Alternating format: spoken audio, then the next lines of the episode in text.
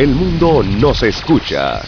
www.omegastereo.com La mejor franja informativa matutina inicia a partir de este momento con un análisis completo del acontecer nacional e internacional. Noticiero Omega Estéreo.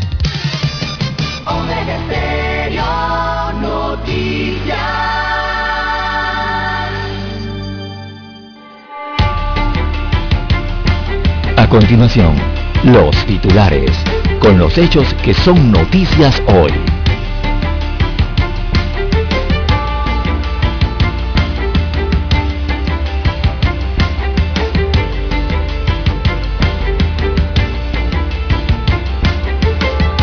Bien, como se esperaba en las encuestas y en los corrillos políticos, Benicio Robinson se reelige como presidente del PRD la novedad es en la Secretaría General, en donde Pedro Miguel González pierde dicho cargo ante Rubén de León.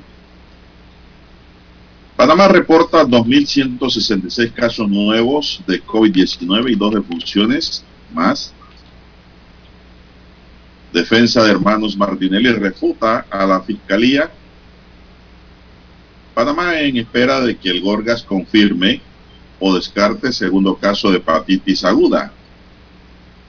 Cámara de Comercio apuesta por la educación y el emprendimiento para salir adelante. Reportan 3.054 casos de COVID-19, un fallecimiento en las últimas 24 horas, según cifra actualizada que nos da el diario La Estrella de Panamá.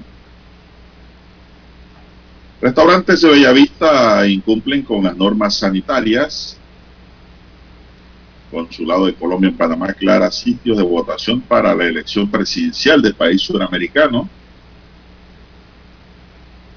Arely González gana presidencia del Frente Femenino del PRD, quitándole la posición a Zulay Rodríguez, quien perdió ampliamente. También tenemos que Cuba extiende la importación de medicinas, aseo y alimentos libres de arancel para ayudar a la población. Una decisión del gobierno cubano. También para hoy tenemos que lucha titánica de más de 22 años mantienen ex trabajadores del IRE. Transportistas del selectivo anuncian paro de labores hoy cierre de vías porque dicen que aparte de la gasolina quieren aumento de pasaje, es decir, quieren las dos cosas. Policía colombiana sigue rastro de asesinos del fiscal paraguayo Marcelo Pesci. También tenemos para hoy dentro de los titulares que un sujeto mata a otra persona en el mercado público de Penonomé. La violencia, pues, en alto grado en la provincia gobelesana. Colombiano y venezolana estafaban ofreciendo alquileres de cabañas que no tenían y muchos caían a través de las redes. Pero ahora cayeron los dos sujetos.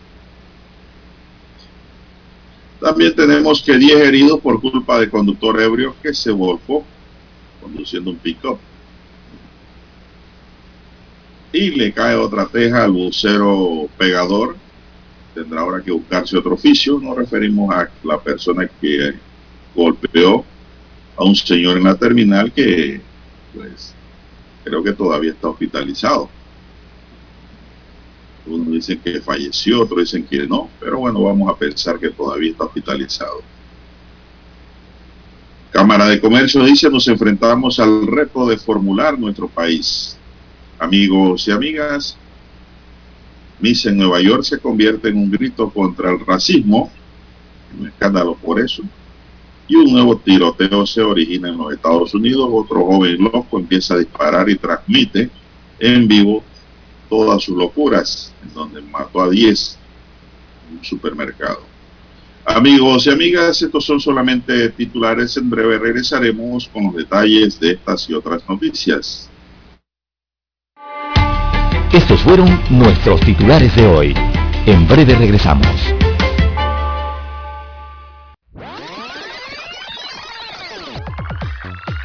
Omega Stereo tiene una nueva app. Descárgala en Play Store y App Store totalmente gratis. Escucha Omega Stereo las 24 horas donde estés con nuestra nueva app.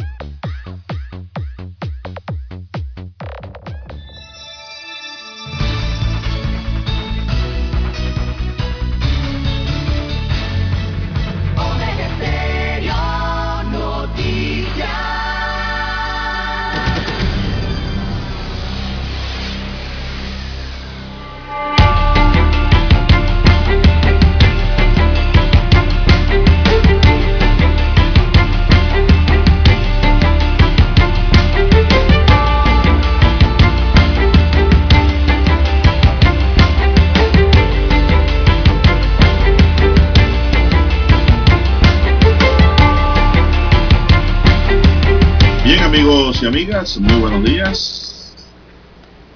Hoy es lunes, ¿verdad? Hoy es lunes, iniciamos la semana.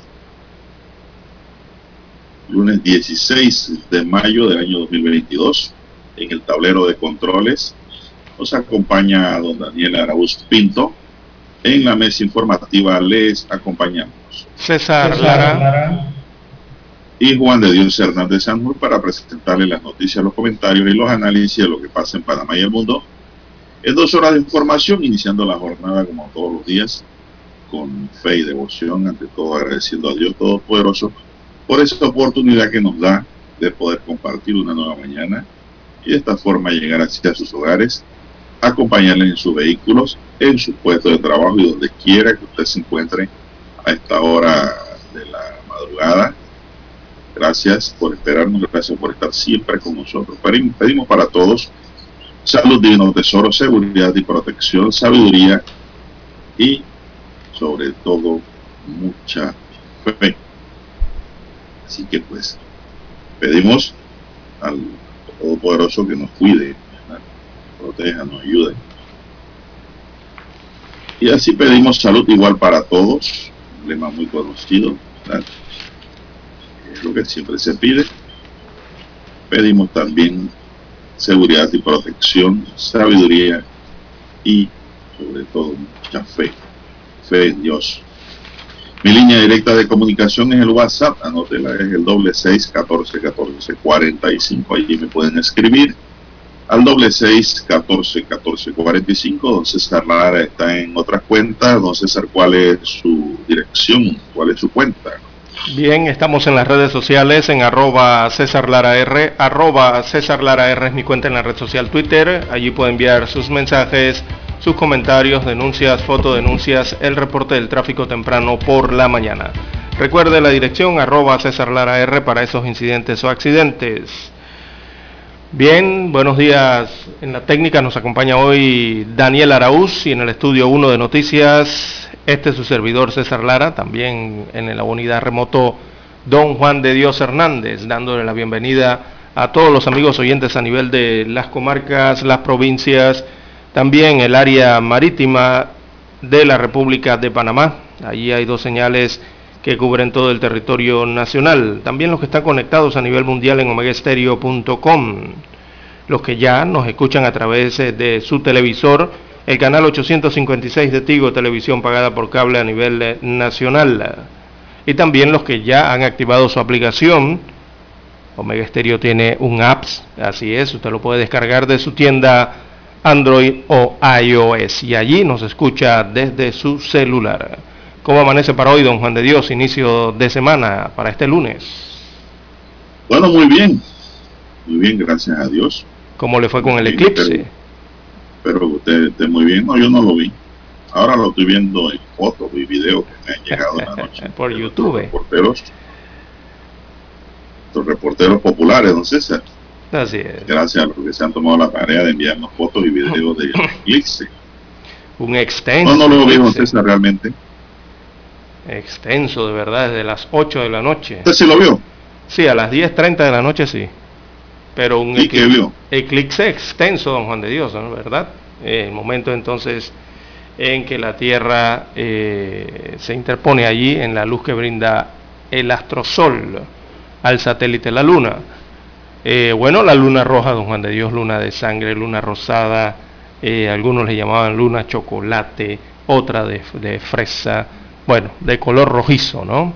se tornó entonces la tonalidad del satélite natural del planeta Tierra y allí se mantuvo por, por muchos minutos, don Juan de Dios, buen tiempo de ese color, hasta culminar el eclipse a eso de las 2 de la madrugada, casi 3 de la mañana, ¿no?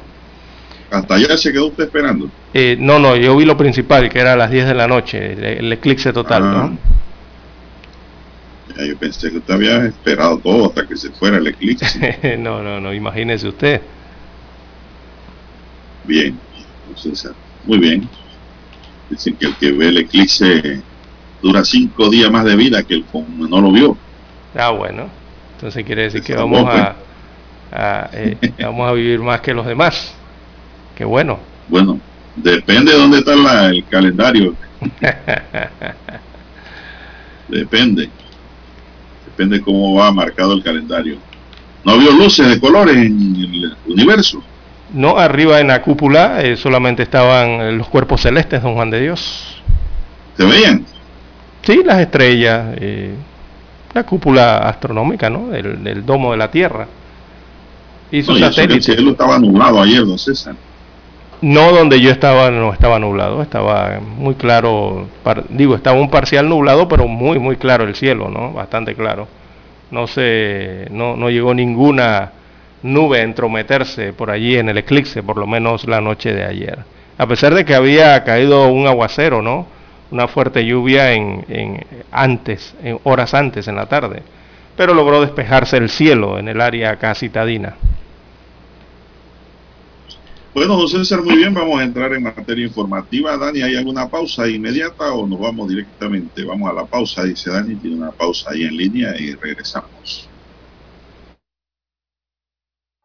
La mejor franja informativa matutina está en los 107.3 FM de Omega Estéreo. 5.30 AM. Noticiero Omega Estéreo. Presenta los hechos nacionales e internacionales más relevantes del día. 7.30 AM. Infoanálisis. Con entrevistas y análisis con los personajes que son noticia. De 8 y 30 a 9 y 30 de la mañana. Sin rodeos. Con Álvaro Alvarado. De lunes a viernes por Omega Estéreo. Para anunciarse en Omega Estéreo, marque el 269-2237. Con mucho gusto le brindaremos una atención profesional y personalizada. Su publicidad en Omega Estéreo. La escucharán de costa a costa y frontera a frontera. Contáctenos 269-2237. Gracias. La casa del teléfono es tu mejor opción. Te asesoramos y ofrecemos buena atención. Con años de experiencia trabajando para ti. La casa del teléfono, ubicados en Via Brasil y lista hermosa. La casa del teléfono, líder de telecomunicaciones. La casa del teléfono,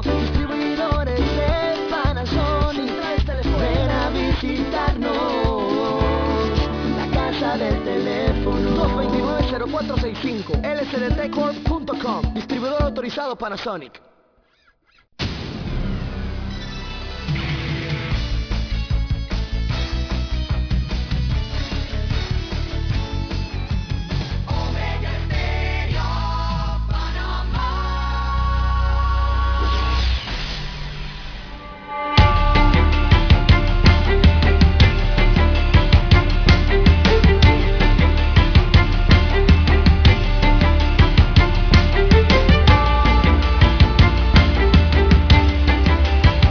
Continuamos. 5.46 minutos. En Panamá se reportan hasta hoy 808.443 casos acumulados confirmados, de los cuales 2.166 son casos nuevos de COVID-19, Se notifican dos defunciones en las últimas 24 horas para un acumulado de 8.205 fallecidos y una letalidad de 1.0%.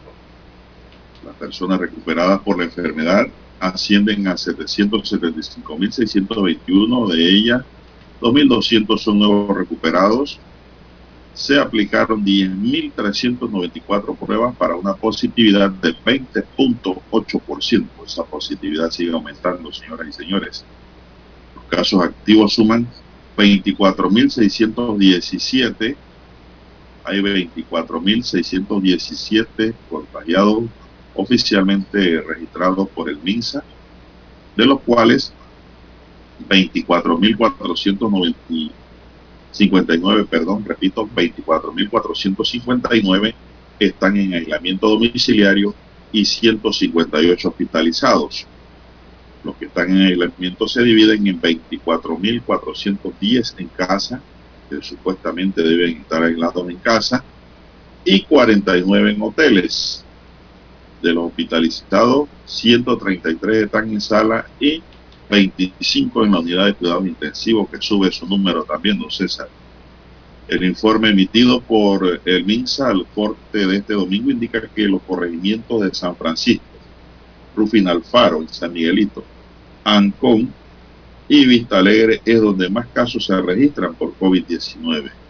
Para este domingo, el país detalló que a la fecha en el país se han aplicado 8.155.197 dosis de vacuna contra la COVID-19, de las cuales 3.472.489 tienen primera dosis, 3.093.318 segunda dosis y 11.172 tercera dosis 2.763 ya se han aplicado la cuarta dosis. Eh, 1.548.182 dosis de refuerzo. Eso también lo pueden sumar como una tercera dosis, ese refuerzo. Y 27.273 dosis de refuerzo 2. 27.273 dosis de refuerzo 2 eso equivale, don César, esa última a cuatro vacunas. Porque son dos de refuerzo y dos del esquema. Y dos de recordación. Sí. De la dosis pediátrica, la población entre 5 y 11 años han colocado 419.387 dosis. Ese es el informe que llega a mano, César. Esto hoy el diario La Estrella de Panamá tiene dos informes, uno del domingo y el de hoy. El del domingo es del día sábado y el de hoy es del día domingo, es decir, en las últimas 24 horas, para que no se confundan. ¿eh? Así es. 20% de positividad de las pruebas eh, que arrojan el fin de semana, amigos oyentes don Juan de Dios. Recordemos que eh, por la entrega de, los, de la información durante el fin de semana, siempre tiende a bajar un poco ¿no? los números. Eh, pero vemos que la positividad se mantiene eh, arriba del 20%, don Juan de Dios, eh, como ha marcado en los últimos días, el 21%, 22%. Así que se mantiene en ese nivel de los 20%, eso hay que tratar de bajarlo para mantener controlada entonces la enfermedad en eh, nuestro país, eh, don Juan de Dios, una enfermedad que pareciera tener una tendencia, ¿no? Cada seis meses es lo que se está eh, verificando en las olas que se presentan de la COVID-19 en la mayoría de los países. Panamá parece tener esa misma tendencia, ¿no? Y sobre todo cuando, digo, estoy hablando de reglas predictivas, ¿no? Eh, pero, don Juan de Dios, también hay que tener mucho cuidado, sobre todo mantener esto en control, tratar de bajar esos niveles, eh, porque recordemos que en África se han detectado dos nuevas subvariantes de Omicron. Eh, ya estamos hablando de que han descubierto la BA.4 y la BA.5. Entonces, esas están circulando en África, ya comienzan a circular en Europa y son variantes, no simplemente subvariantes, perdón, de la Omicron. Eh, por lo menos estas dos nuevas, los científicos hablan de una mm, leve digamos, mayor transmisibilidad, pero es un, un poco mayor solamente a la que ya se ha conocido de la propia Omicron. Eh, así que en África se siguen estudiando esas dos nuevas subvariantes que aseguran eh, los científicos es ligeramente más eh, transmisible que las formas anteriores de Omicron. Y señalan algunos estudios preliminares que puede esquivar parte de la protección inmunológica, solamente una parte. ya esas protecciones del aparato inmunológico que han sido eh, conferidas eh, por las infecciones previas, o sea, los que ya han padecido de COVID-19 y también los que ya han sido vacunados contra la enfermedad. Así que quizás eh, pudiéramos estar viendo, don Juan de Dios, una nueva ola, no sabemos el tamaño de esa ola, ya se está hablando, estamos en la quinta ola, pero no sabemos el tamaño que llevará. como resurgimiento entonces de eh, el COVID con estas nuevas eh, variantes. Recordemos que siempre las variantes nuevas con el tiempo se convierten en las variantes predominantes, así como pasó con la Delta, pasó con la, eh, la Beta, también pasó con la Omicron. Lo más probable es que llegue una nueva, podría ser esta BA.4 o BA.5, a convertirse en una variante predominante. ¿no? pero hay que esperar, hay que esperar el tiempo, hay que esperar los meses. Lo que sí es que entre las diferentes variantes lo que se observa es un periodo de separación, o sea, las olas de seis meses aproximadamente, cada una, ¿no? Así que, bueno, hay que mantener las medidas de bioseguridad y seguir eh, cuidándonos, ¿verdad? De ser preventivos contra este COVID-19.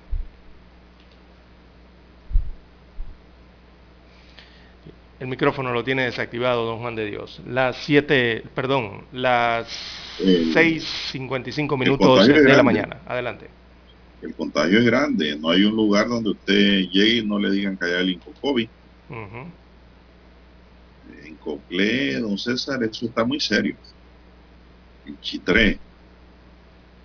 En COVID por todas partes. En Panamá ni se diga. Panamá, San Miguelito, sí.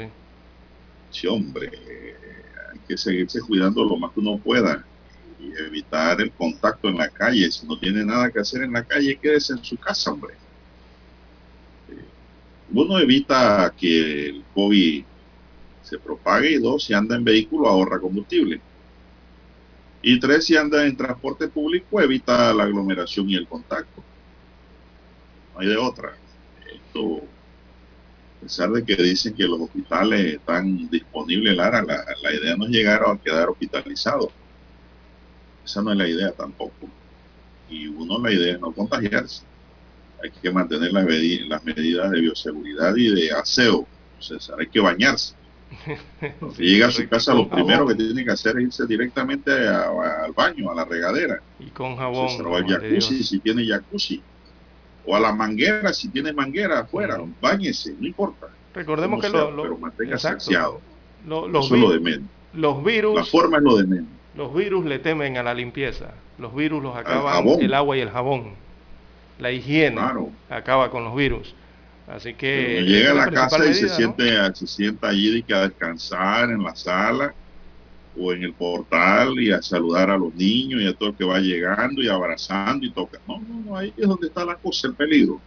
Mantengamos el orden y el aseo. El virus invisible. Así es. Bueno, y, estas son señales, don Juan de Dios, cuando uno ve que van denominando las cepas o las subvariantes eh, con estos símbolos y estos números, estos códigos, ¿no? eh, allí ya uno va viendo que el virus eh, va evolucionando, o sea, es un virus que está evolucionando de manera, por lo menos ahora, diferente en comparación con los primeros años de la pandemia. Eh, parece haber un patrón, don Juan de Dios. ¿Se acuerda cuando inició la pandemia, que era lo que se esperaba con los, los meses, con los años, verdad? Que existiera un patrón para eh, poder atender esa enfermedad, esos virus parece que comienza a establecer eh, eh, esta pandemia para patrones predecibles, ¿no? Con, lo, con, el tema de que cada seis meses se nota entonces que aparecen eh, o evolucionan estas olas y también evoluciona el propio virus. Así que, bueno, esperemos que sea que evolucione para eh, debilitarse, ¿verdad? Que es lo que esperamos todos en el mundo, que se debilite aún más y pase a ser un virus endémico como cualquier otro. Eso tomará su tiempo, don César. Así es, hay que esperar. Bien, eh, ya sabemos, si no queremos regresar a los momentos difíciles, hay que seguirse cuidando, César. Hay que mantener todas las medidas disciplinarias de bioseguridad en cada uno de nosotros y en las empresas e instituciones públicas. hay instituciones que usted ve la vasija allí, el dispensador de gel o alcohol seco. No tienen nada para darle al que va llegando o va saliendo. Y eso tampoco debe ser así. Eh, pienso que el MINS ha flexibilizado mucho, ha bajado la guardia en cuanto a este tema. Esto no es nada del otro mundo, y solo hay que mantener el orden. Así es, mantenerse para tratar de evitar eh, sorpresas. Las sorpresas con este virus no se pueden descartar del todo, Juan de Dios. Hay que estar allí pendientes de él, eh, estar allí enfrente luchando contra él para evitar que nos dé sorpresas. Eso es todo, ¿no? Y para eso se requiere higiene y medidas de prevención. Recordemos que en el mundo todavía no ha desaparecido la Delta. Ya no se habla de ella, don Juan de Dios, pero está allí. Cuando usted ve las mediciones de los ministerios de salud de los países y le indican cuál es la cepa, todavía ella sigue marcando, don Juan de Dios, la Delta. Sigue marcando como cepa eh, circulante, aunque la Omicron, que es la otra que le siguió, eh, es, y sus subvariantes son más dominantes, pero la Delta todavía está allí, no ha desaparecido. Entonces hay que tener precauciones para eso, para no ser sorprendidos. Vamos a hacer una pausa para escuchar nuestro himno nacional. Adelante, Dani.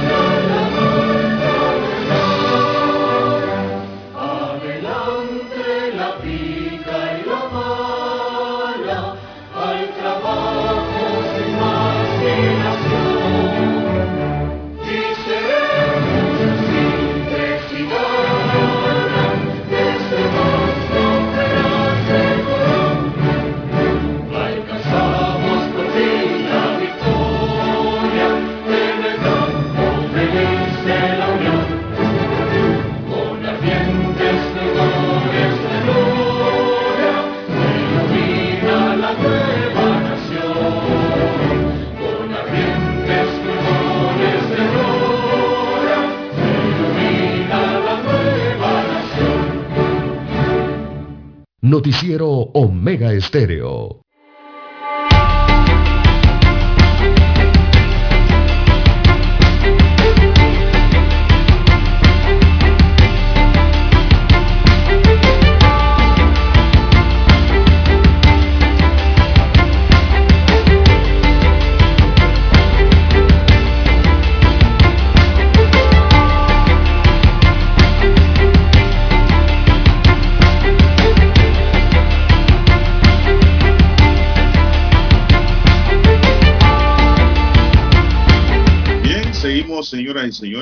Recuerden conducir con mucho cuidado. ¿ah?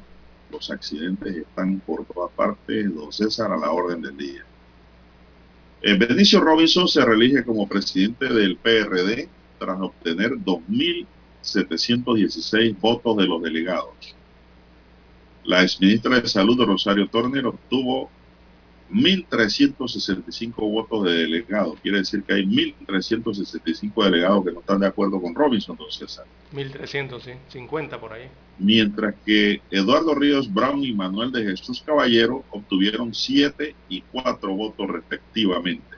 No sé para qué se postulan estos muchachos, don César.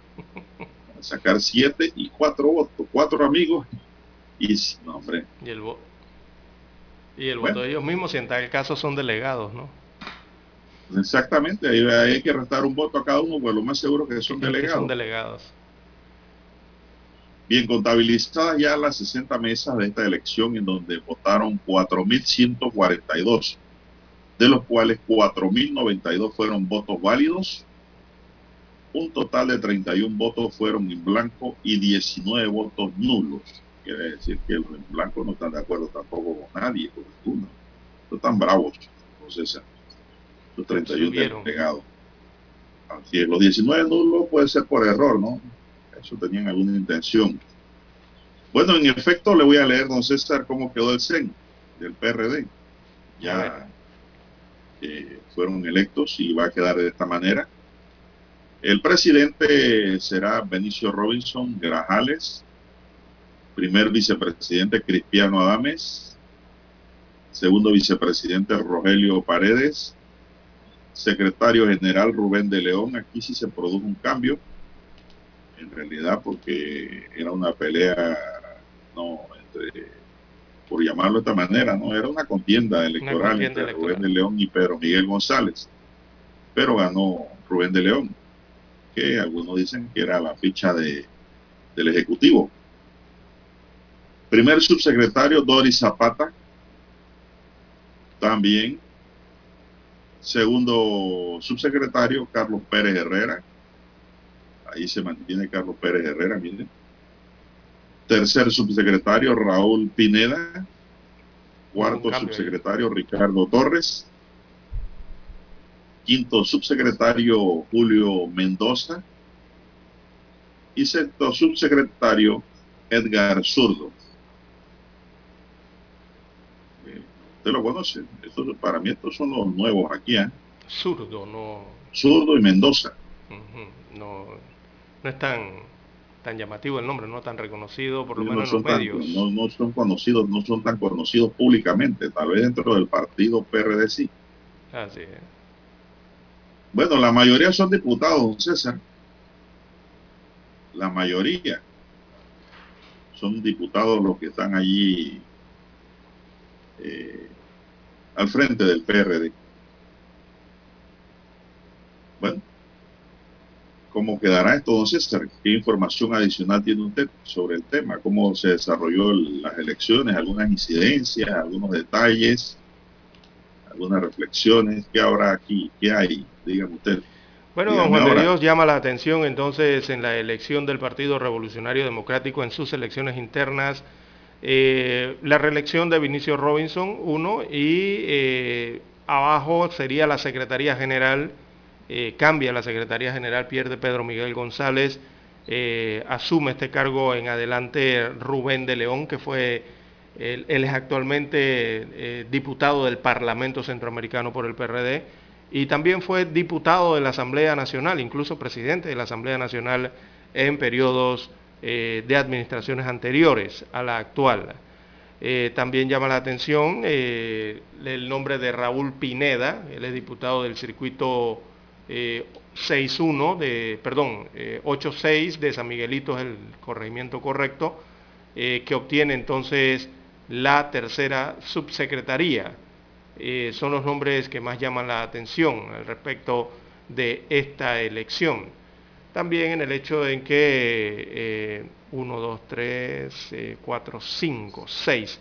6, bueno, de Vinicio Robinson o del ala o del grupo, como le llaman internamente dentro del Partido Revolucionario Democrático, eh, cinco de los aliados de Robinson también eh, ocupan puestos importantes dentro del Comité Ejecutivo Nacional. Recordemos que ese comité tiene 10 miembros, eh, serían 5 más 1, 6. Los que se entiende son del grupo de eh, Vinicio eh, Robinson, recordemos Raúl Pineda, Cristiano Adames eh, y otros. Eso en cuanto a la elección. en el día de ayer, bueno, la elección fue democrática, don Juan de Dios. La organización realizó sus elecciones, se contaron los votos transparentemente, buena participación por parte de los delegados del Partido Revolucionario Democrático, como se esperaba, son más de 4.000 delegados allí en, reunidos en el Hotel El Panamá. Eh, dentro de esto, don Juan de Dios, hay una arista importante también que hay que tomar en cuenta y es que eh, perdió la diputada del distrito de San Miguelito. Perdió, me refiero a Zulay Rodríguez, Lu. Eh, perdió la Secretaría Femenina, el Frente Femenino, como le llaman dentro del PRD. Y perdió don Juan de Dios de forma desastrosa, o sea, perdió de forma aplastante, de verdad. Eh, Zulay Rodríguez la vencieron por el triple de votos. Aquí no fue el doble, don Juan de Dios, fue el triple de votos. Quiere decir que los, los delegados no la quieren, pues. Sí, exacto, me pareciera ser así, ¿no? Eh, muchos hablan de un barco que se hunde, por lo menos yo diría que al menos hace aguas dentro del PRD todavía. Eh, triple de votos, la chiricana Arelis González obtuvo 335 votos frente a los 105 que sacó Zulay Rodríguez. Eh, aquí hay que anotar, don Juan de Dios, que esta derrota deja a Zulay Rodríguez fuera del CEN del PRD. Así que queda fuera dentro de esas eh, líderes, ¿no? arriba dentro del Partido Revolucionario Democrático. Eh, y si lo vemos como un elemento, podría ser un elemento menos de poder para la diputada en estos momentos. Así que esa era la otra lista que había que observar allí, don Juan de Dios. Y bueno, así quedó la elección, eh, la política interna dentro de un colectivo eh, del país.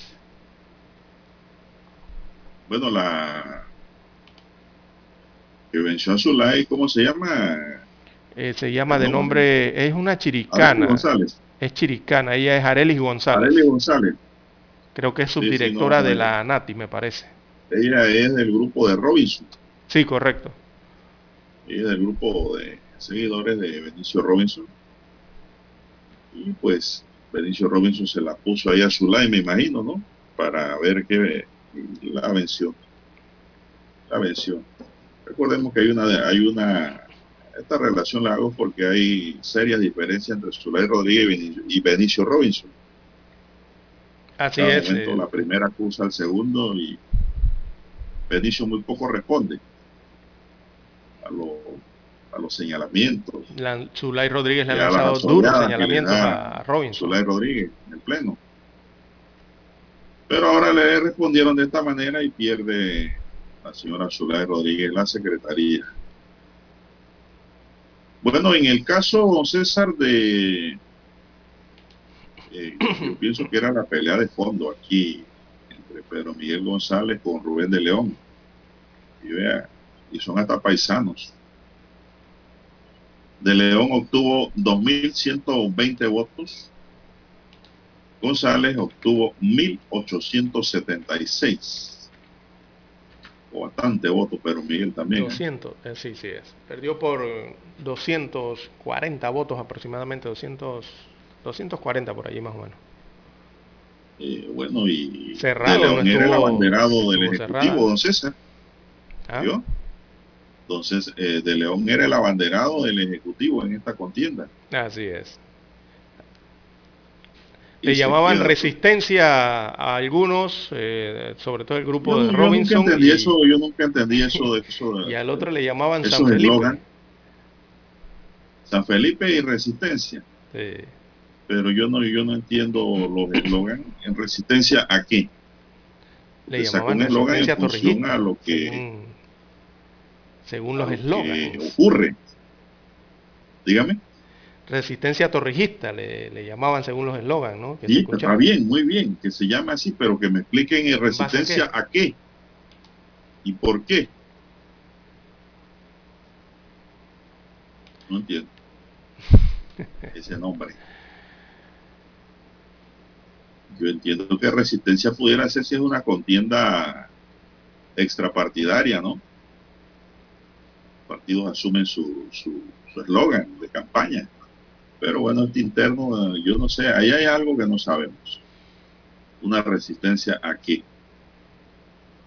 Si los cargos públicos están repartidos, entonces, entre el Mm, legislativo y el ejecutivo. eh, bueno, básicamente sí, don Juan de Dios, pero evidentemente aquí, eh, dentro de la política criolla, la política interna de este partido, eh, don Juan de Dios, eh, se evidencia que era una disputa del poder eh, por parte del Ejecutivo y parte del Legislativo, es lo que se entiende y lo que se ve claramente, ¿no? Eh, Una disputa de poderes, claro. en, una, en esta disputa de poder. Directamente es así. Pero nadie ¿quién dijo que la asamblea no tiene su poder. Claro que tiene poder. El poder legislativo, ¿no? Y lo va a ampliar, don Juan de Dios, eh, con, esta, eh, con estos resultados que se dieron ayer dentro del Partido Revolucionario Pero Democrático. mira, aquí, aquí, como dicen los entendidos, don César, imagínense, Gaby Carrizo tiene, ¿Qué, tiene eh, qué tiene? aspiraciones a ser el candidato presidencial del PRD para el 2024. Si Gaby Carrizo hubiera ocurrido, eh, corrido para la secretaría, tal vez la hubiera ganado porque la ganó de León, pero hubiera quedado encerrado en medio de los diputados, Así es. Yo, porque el es- resto de los cargos los manejan los diputados. Es decir, hubiese sido como un llanero solitario. se ve complicada esa eso, candidatura presidencial para el ¿Cómo 24, no? don Juan y, de Dios. y- y- y usted sabe que el secretario general del partido es el que siempre miran y que legalmente es el representante legal del partido. es el que tiene el poder, supuestamente, ¿no? Legalmente. Y entonces le iban a caer allá a Gaby Carrizo todas las solicitudes y currículos de los periodistas que no han podido lograr un puesto de trabajo en el gobierno, en el Estado, para que dé respuesta. Y lógicamente no va a poder porque no hay cama para tanta gente, nunca. Gane quien gane la presidencia. Entonces, eso le va a crear una situación difícil para su aspiración a ser el candidato, don César. Entonces, muy inteligentemente, él y su grupo de asesores le dijeron, "No, hombre, tú vas a ser como cucaracha en baile de gallina, usando un argot popular. Es decir, vas a ser único en medio de los picotazos de los diputados que te van a mandar todos los currículos, habido y por haber, y todas las peticiones que necesitan resolver. Entonces, mejor manda un representante que sea del mismo grupo y que provenga de la misma área. Y ese es Rubén de León. Porque Rubén de León fue diputado. Y es diputado del Parlacén. Entonces gana Rubén de León y Gaby queda fuera libre ahora para postularse a las primarias del PRD para el 2024. Bueno, don Juan de Dios, eh, los políticos, eh, los entendidos señalan, algunos dicen que ayer no pasó nada, otros dicen que sí pasó. Eh, Claro que pasó lo interno del partido. Exacto. Otros dicen que a futuro se verán eh, los Del resultados y las consecuencias en las próximas semanas o próximos meses, en lo que resta de la administración gubernamental. Y es lo que se- es- está en el ambiente, en el corrillo político. Hay que hacer la pausa, don Juan de Dios, y retornamos con lo que hay en los corrillos políticos respecto a esto.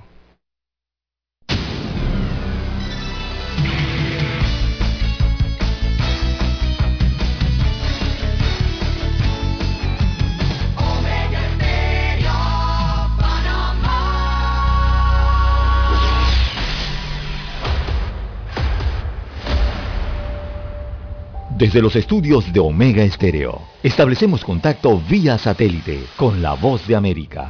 Desde Washington, presentamos el reportaje internacional.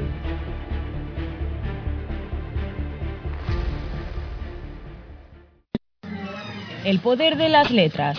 Con esta frase, escritores latinoamericanos englobaron lo que consideran que más que una opción, es una necesidad para conservar la cultura. Dando un paseo por la imaginación de varios autores latinoamericanos, nos encontramos con la venezolana Juliana Hipóliti, que acaba de sacar su más reciente creación dedicada, más que todo, a los niños. Su cuento infantil, titulado La arepa, es una historia que rinde homenaje a sus raíces gastronómicas. El libro va recorriendo eh, varias localidades de Venezuela y se van describiendo esas localidades según la arepa. ¿Y quién dijo que escribir libros es cosa de adultos? La pequeña Sofía Alejandra, de apenas 6 años, ya muestra con orgullo Carota, la hormiga valiente, libro que escribió junto a su madre. Surgió como, como un juego, como un juego entre madre e hija. Sofía me decía que le, que le hiciera cuentos de voz. En vez de leerlos, ella quería que los inventaran. Una noche surgió la de la historia de unas hormigas y así nació la historia de Carota, que destaca la superación personal y presenta una metáfora de su proceso de migración cuando salió de Venezuela. Y dejando a un lado los cuentos, el escritor colombiano Fabio Gallego muestra su obra 22 principios de sabiduría para épocas de caos, un libro que nació durante la pandemia y que invita a explorar el interior de cada lector. Es que la verdadera libertad no es el consumir ni el comprar, sino la verdadera libertad es ir hacia adentro. Escribí durante casi 15 horas diarias, fue como una experiencia interna muy intensa. Y en la misma onda de introspección es que surge Alcanzando el Infinito, obra de la escritora venezolana Verónica Elena. Se trata de un libro que en sus páginas refiere los pasos para el crecimiento personal y la autoayuda. Hay esa necesidad, estamos cambiando de, de etapa, estamos cambiando de era, de como lo quieras llamar estamos evolucionando. Y ahora la evolución no solamente es física, es también espiritual.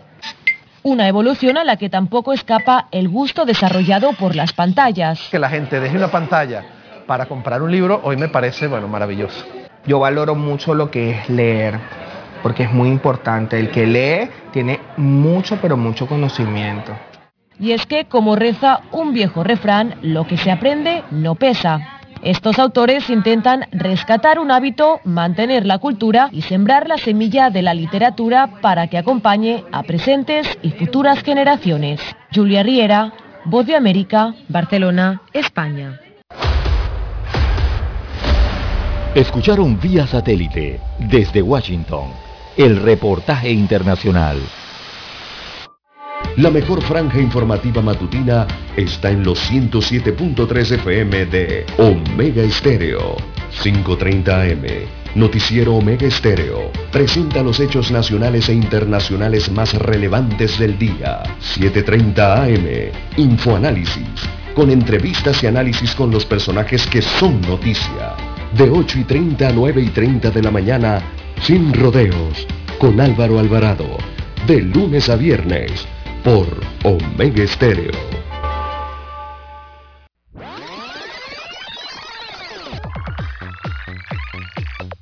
Omega Stereo tiene una nueva app. Descárgala en Play Store y App Store totalmente gratis. Escucha Omega Stereo las 24 horas donde estés con nuestra aplicación 100% renovada. Noticiero Omega Estéreo.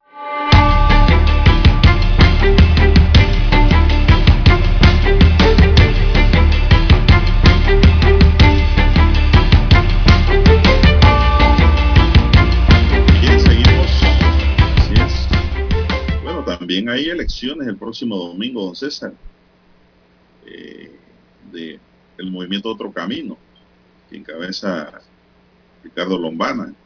Hasta donde tengo entendido y he visto, hay dos nóminas, las que se van a disputar, pues, el CEN de ese partido, de ese nuevo partido, que todavía no ha sido eh, reconocido oficialmente, pero que ya tiene todo listo para entrar al ruedo político.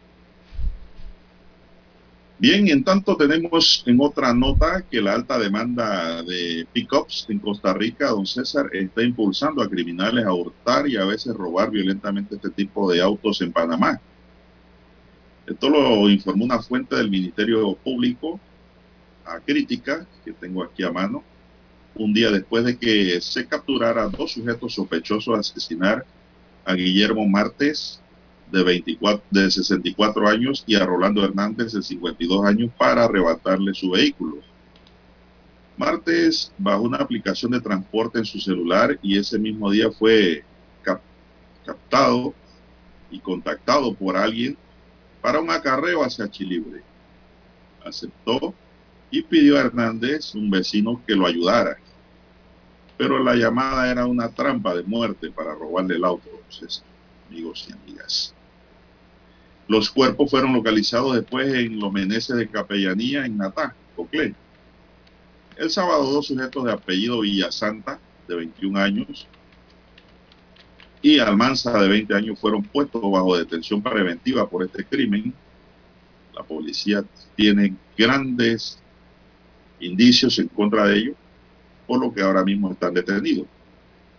El problema, según las fuentes, es que las células del de asaltantes y asesinos que buscan estos autos pueden ser desmanteladas, pero rápidamente se reproduce otra que lo reemplaza también, buscando entrar en el mismo negocio ilícito. Bueno, por allí mismo van a entrar a la joya, le digo yo también, don César. Y estar en la joya y la joyita no es nada sabroso, no es nada exquisito. Estos muchachitos de 20, 21 años no saben dónde pueden quedar de resultar responsables de estas muertes. Son las 6.25 minutos, don César. Eh, no sé si tiene algo que Simplemente una nueva... añadir a esta modalidad. Sí, es una, nueva... es, una, es una de las modalidades más para robar un vehículo. Lo único es que estos vehículos, eh, se trata de vehículos 4x4 o, o, con vagón o pickups, como le conocemos en Panamá, ¿no? Eh, y las áreas eh, con mayor incidencia eh, siguen siendo ciudad capital, pero trasladan los vehículos o lastimosamente cometen las fechorías o llevan a muerte a los conductores eh, y sus cuerpos los trasladan hacia el interior de la República. Pero la mayoría de los casos se han registrado aquí en Ciudad Capital. Eh, así que es otra modalidad más para robar vehículos, en este caso este tipo de vehículos de carga eh, que están siendo investigados. ¿no? Y evidentemente entonces eh, don Juan de Dios eh, se descubre esa red que opera. Ya anteriormente habían descubierto otras redes, pero esta es como una nueva célula, ¿no? Que como bien dicen las autoridades, eh, agarran esta célula, la detienen, pero vuelve a reproducirse o vuelve a surgir con el tiempo. Esto para robar estos vehículos por encargo, ¿no? Bueno, César, hace años antes de irnos a la pausa, hace años, me gustan las anécdotas. Hace ya buen par de años yo fui abogado defensor penalmente de un muchacho que lo habían acusado, don César, de haberse robado un pick-up y de haber asesinado a su propietario. Eso ocurrió para Panamá Norte, don César. Bueno, pero el muchacho que yo defendía era una persona muy sana, muy inocente y lo mandaron para la joya preventivamente. Se iniciaron las investigaciones, don César, seguimos trabajando en el tema y al final pudimos probar que él no tuvo nada que ver en ese asesinato. Simplemente que donde desguazaron el vehículo, o sea, lo despedazaron para sacarle las piezas y la, y la carrocería, era el lugar donde el muchacho residía, pues, y él era el primer sospechoso. Pero ¿qué pasó? Al final de la historia se descubrió que quien se llevó el carro y mató al dueño fue otro muchacho que eh, vivía por ahí cerca, sino que utilizó el lote donde vivía este y cuando este llegó al trabajo la policía lo apareció y no había más nadie, pues sospechoso. Hasta que el otro pues confesó de que él sí se había robado el pick-up y usted sabe para qué. Era un Nissan eh, Frontiera. Para llevarse una pieza que necesitaba. Imagínese. Imagínese usted. Por una pieza le quitó la vida a otra persona. Sí, y eso es lo otro. ¿no? Ya mi cliente que quedó libre, quedó libre, se logró demostrar la verdad ¿no? de lo que había ocurrido. Un caso muy, muy, muy difícil, muy duro. Y ese es lo otro Eh, que... Es un caso tipo CSI. Sí, que las, las autoridades Estados deberían... Unidos, donde hay que ponerle empeño para encontrar la verdad. al final. deberían, las autoridades también deberían especificar eh, detalladamente los vehículos, los tipos de vehículos, sobre todo el año del vehículo, don Juan de Dios, porque cuando se habla de acarreo en, en el país, de acá en Panamá, la gente tiende a pensar, bueno, pero ¿para qué un delincuente quiere un vehículo de segunda mano o un vehículo como los acarreos en Panamá, que son algo, algo, algo viejos los vehículos, ¿no? Entonces uno se pregunta, no, pero es que eso ya no es así, don Juan de Dios. Eh, de, de la pandemia para acá, don Juan de Dios, ahora usted ve vehículos, eh, pick-ups y de cargas del año, vehículos nuevos, sí, sí, una realizando trabajos de acarreo debido a la situación económica que se vive en el país. Muchos han tenido que utilizar gente que se ha quedado sin trabajo, don Juan de Dios, producto de la pandemia, y han tenido que utilizar sus pick-ups, ¿verdad? Bien tuneados, como dicen aquí en Panamá, bien arregladitos, bien simonizados, y lo han tenido que utilizar para acarreos y hacer Oiga, trabajo de acarreos. Entonces, por si allí tuviéramos- hay que ver también, ¿no? Sí, eso que usted está diciendo es verdad, don César. A veces uno tontamente comete errores. Don César, y me incluyo. Porque tengo otra anécdota, pero no voy a, no tengo tiempo para contársela. ¿A quién le hizo un acarreo usted? Bueno, no va a haber tiempo para contársela. Se la Vamos a los periódicos. ni que le dé cuero. Vamos a los periódicos. Escribió allá. Bueno, César dice que uno a veces cae en los cinco minutos también de la, como dice, ¿no? Yo recuerdo que un día estaba trabajando con... No hay tiempo, Dani. Sí, estamos al aire. Sí, Dice sí. que vamos al Adelante, periódico. cuente la Vamos al periódico, don Dani. Son las 6.30 minutos. Para anunciarse en Omega Estéreo, marque el 269-2237. Con mucho gusto le brindaremos una atención profesional y personalizada. Su publicidad en Omega Estéreo. La escucharán de costa a costa y frontera a frontera. Contáctenos 269-2237. Gracias. Omega Estéreo, 24 horas en FM Estéreo. Desde los estudios de Omega Estéreo, establecemos contacto vía satélite con la voz de América. Desde Washington, presentamos el reportaje internacional.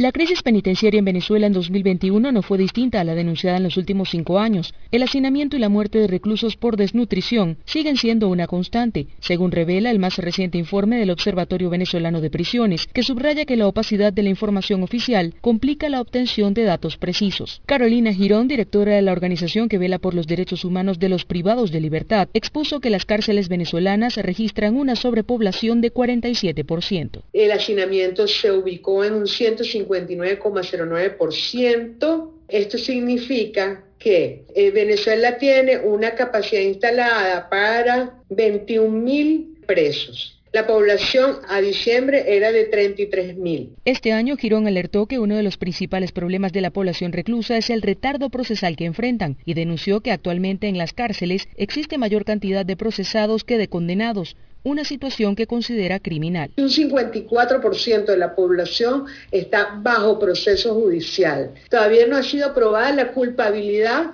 en los, en los delitos de estas personas. Por lo tanto, su, su inocencia está presumida como principio general. Muchas veces ha pasado que personas, una vez que han sido condenadas, la- el tiempo que han pasado en prisión es mayor a lo que constituía la pena por el delito que cometieron. En 2021, la Asamblea Nacional de Mayoría Chavista aprobó la reforma de un paquete de leyes que, según los legisladores, busca transformar el sistema judicial.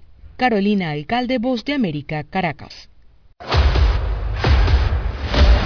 Escucharon vía satélite desde Washington el reportaje internacional.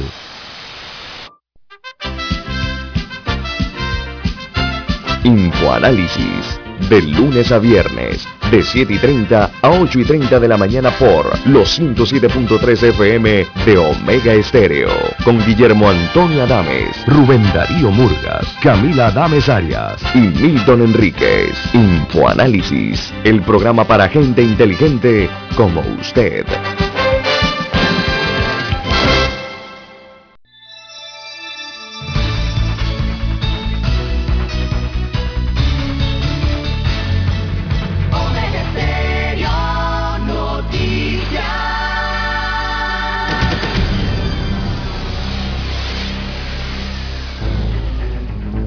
Las noticias impresas en tinta sobre papel. Con ustedes.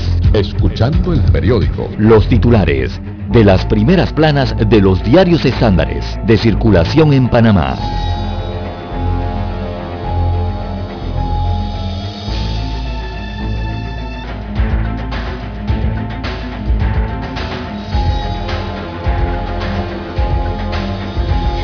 Amigos oyentes, el diario La Prensa titula para hoy, Cámara de Comercio, Industrias y Agricultura de Panamá pide veto a incentivos de turismo.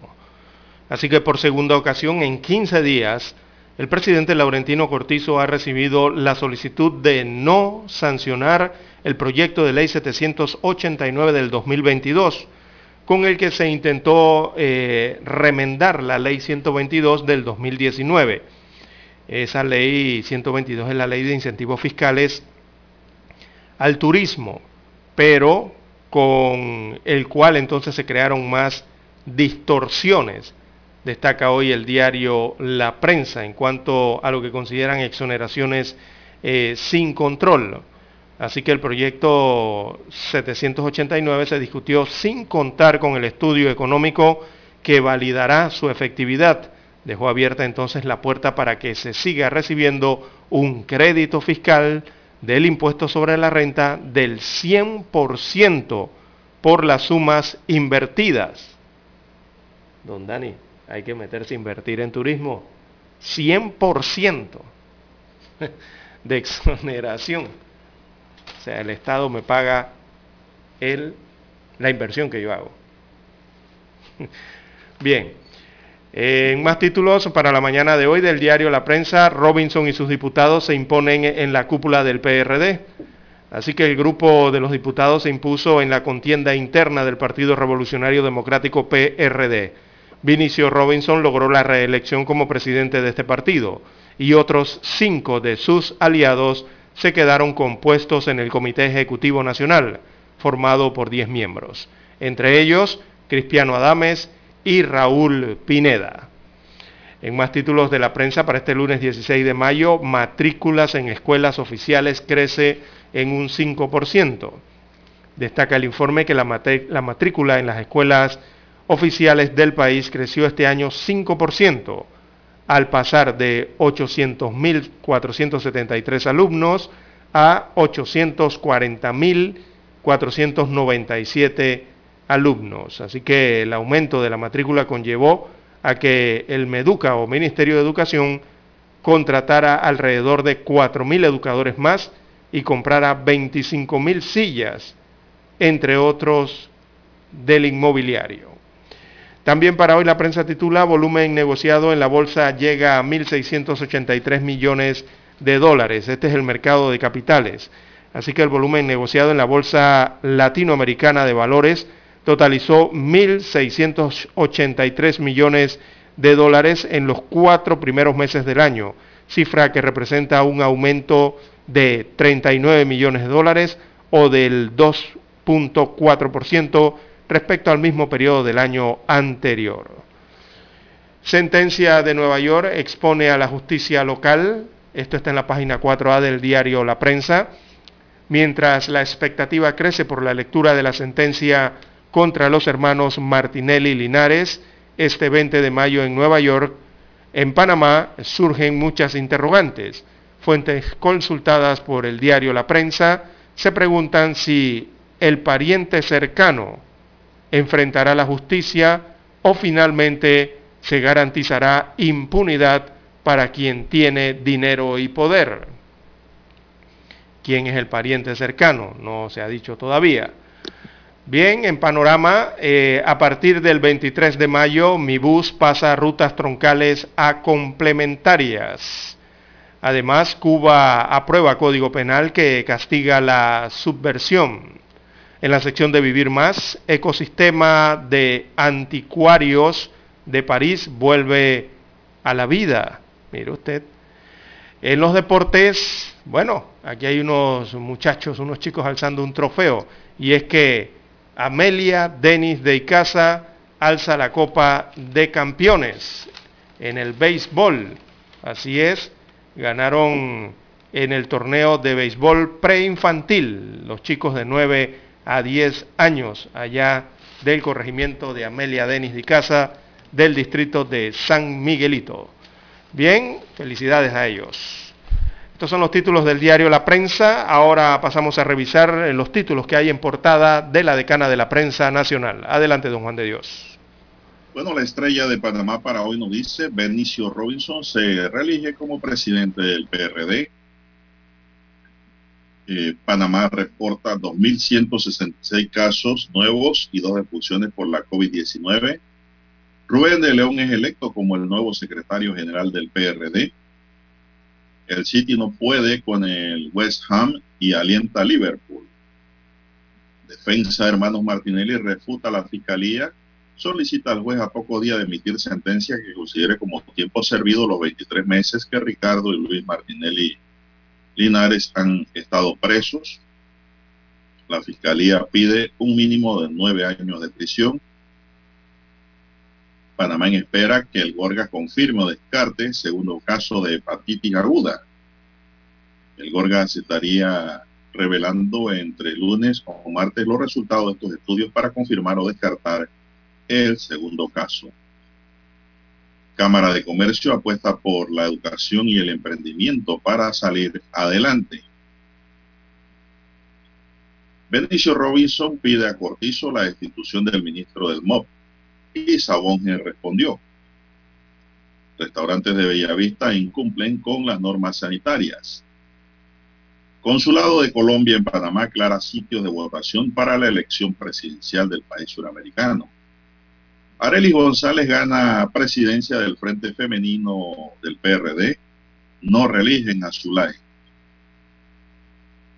En otros titulares, para el que nos da hoy el diario La Estrella de Panamá, en el tema del día nos dice una deuda de agradecimiento con los Panamá Canales Diggers.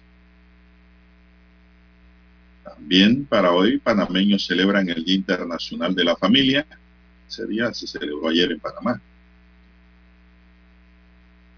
Panamá pues, reporta, como ya dije, 1.166 casos nuevos de COVID-19. La ONU revela que unas 100, unos 150 millones de personas podrían caer en pobreza multidimensional. Una semana volátil en Wall Street y también para las criptomonedas, dice la página económica de la decana. Son las 6:41 minutos y CEFI dice Centroamérica no cumplirá ODS de Agenda 2030 y presenta su propuesta. Cuba extiende la importación de medicinas, aseo y alimentos libres de arancel. Gremios marítimos vigilantes ante paro indefinido en Colón, que hoy continúa. En el mundo de los deportes, de Djokovic se corona en Roma por sexta vez. Un muchacho imparable, ¿eh? Djokovic volvió a conquistar Roma, ya son seis veces las que el actual número uno del mundo gana este torneo de la capital italiana. Y lo hizo sin ceder un solo set. Alianza Fútbol Club toma ventaja en las semis del torneo de apertura de la LPF. En un descuido del Saga, Chiricano Zacarías Londoño piso del área, sacó un remate que se estrelló en el horizontal del arco del Chiriquí, que se salvó del segundo tanto, narra la estrella. Simeone dice, soy un agradecido a Luis Suárez, este domingo a jugar. Los Astros de Houston incorporan al hondureño Mauricio Dupont en el béisbol de la Carpa Mayor. Más de 100.000 niños más padecen de nutrición aguda en Afganistán desde principios de año Según las estadísticas del hospital, la tasa de mortalidad de niños con desnutrición ha aumentado del 8 al 10% en comparación con el año pasado. El presidente peruano insiste en que es momento de debatir una constituyente. Castillo aseveró que su gestión es respetuosa de la democracia y la institucionalidad, pero también consciente de quienes quiebran en la práctica. El gobierno salvadoreño activa una línea para denunciar a pandilleros en ese país y también mi cuerpo, mi decisión reivindica miles de mujeres en Los Ángeles. El acto de hoy en Los Ángeles estuvieron invitados, entre otros, el alcalde de la ciudad, Eric Garcetti, y el congresista Karen Bass, ambos del Partido Demócrata. Amigos y amigas, estos son los titulares que hoy nos brinda el diario La Estrella de Panamá y concluimos con la lectura de los titulares de los principales diarios estándares que circulan a nivel nacional. Hasta aquí, escuchando el periódico. Las noticias de primera plana, impresas en tinta sobre papel. 7.30 AM. Infoanálisis, con entrevistas y análisis con los personajes que son noticia. La mejor franja informativa matutina está en los 107.3 FM de Omega Estéreo, cadena nacional. Para anunciarse en Omega Estéreo, marque el 269-2237. Con mucho gusto le brindaremos una atención profesional y personalizada. Su publicidad en Omega Estéreo. La escucharán de costa a costa y frontera a frontera. Contáctenos 269-2237. Gracias.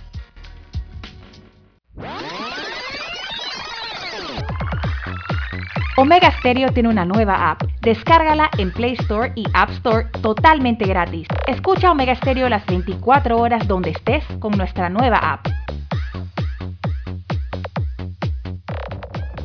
Noticiero Omega Estéreo.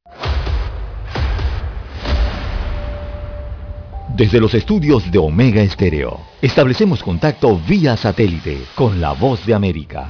Desde Washington, presentamos el reportaje internacional.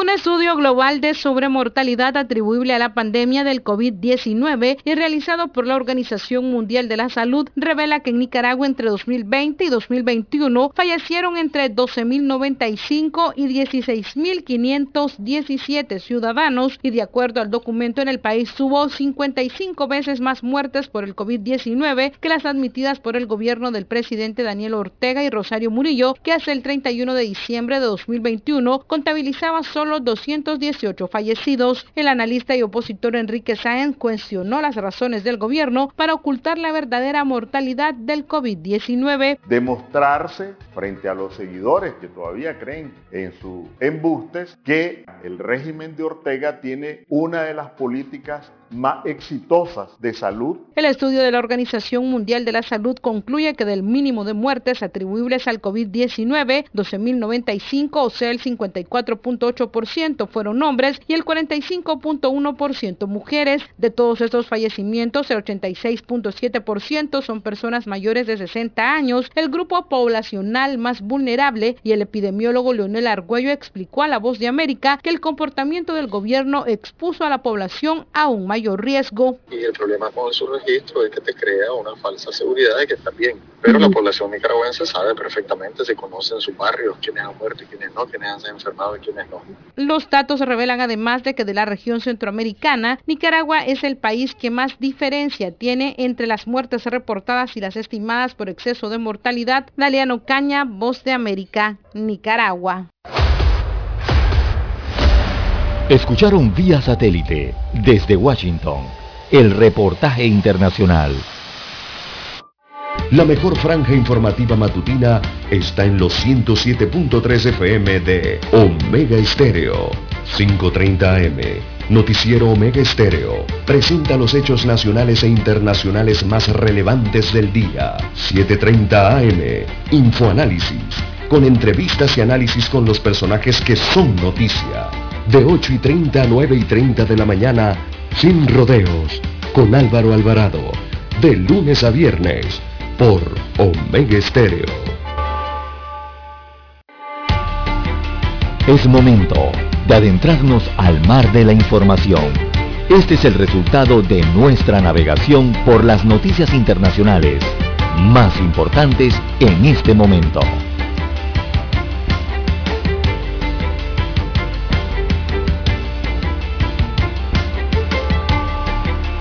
Ya son las 6:48 minutos. Don César, avanza el reloj, avanza la mañana y avanzamos con las noticias en Omega Estéreo. Bien, el Consulado General de Colombia en Panamá aclaró mediante la nota CO235 del 12 de mayo los únicos sitios en Panamá donde los ciudadanos colombianos podrán ejercer su derecho al voto para la elección presidencial del 29 de mayo próximo.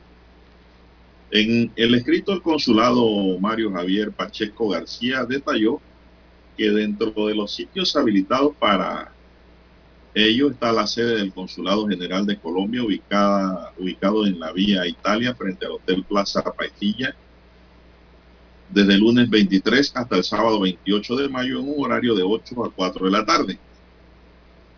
Mientras tanto, el domingo 29 de mayo, el único sitio de votación en Ciudad de Panamá será multicentro o centro comercial Megápolis, desde las 8 a las 4 de la tarde, sitio localizado a pocos metros de la avenida Balboa, junto a los hoteles Hard Rock y el Radisson de Cápolis.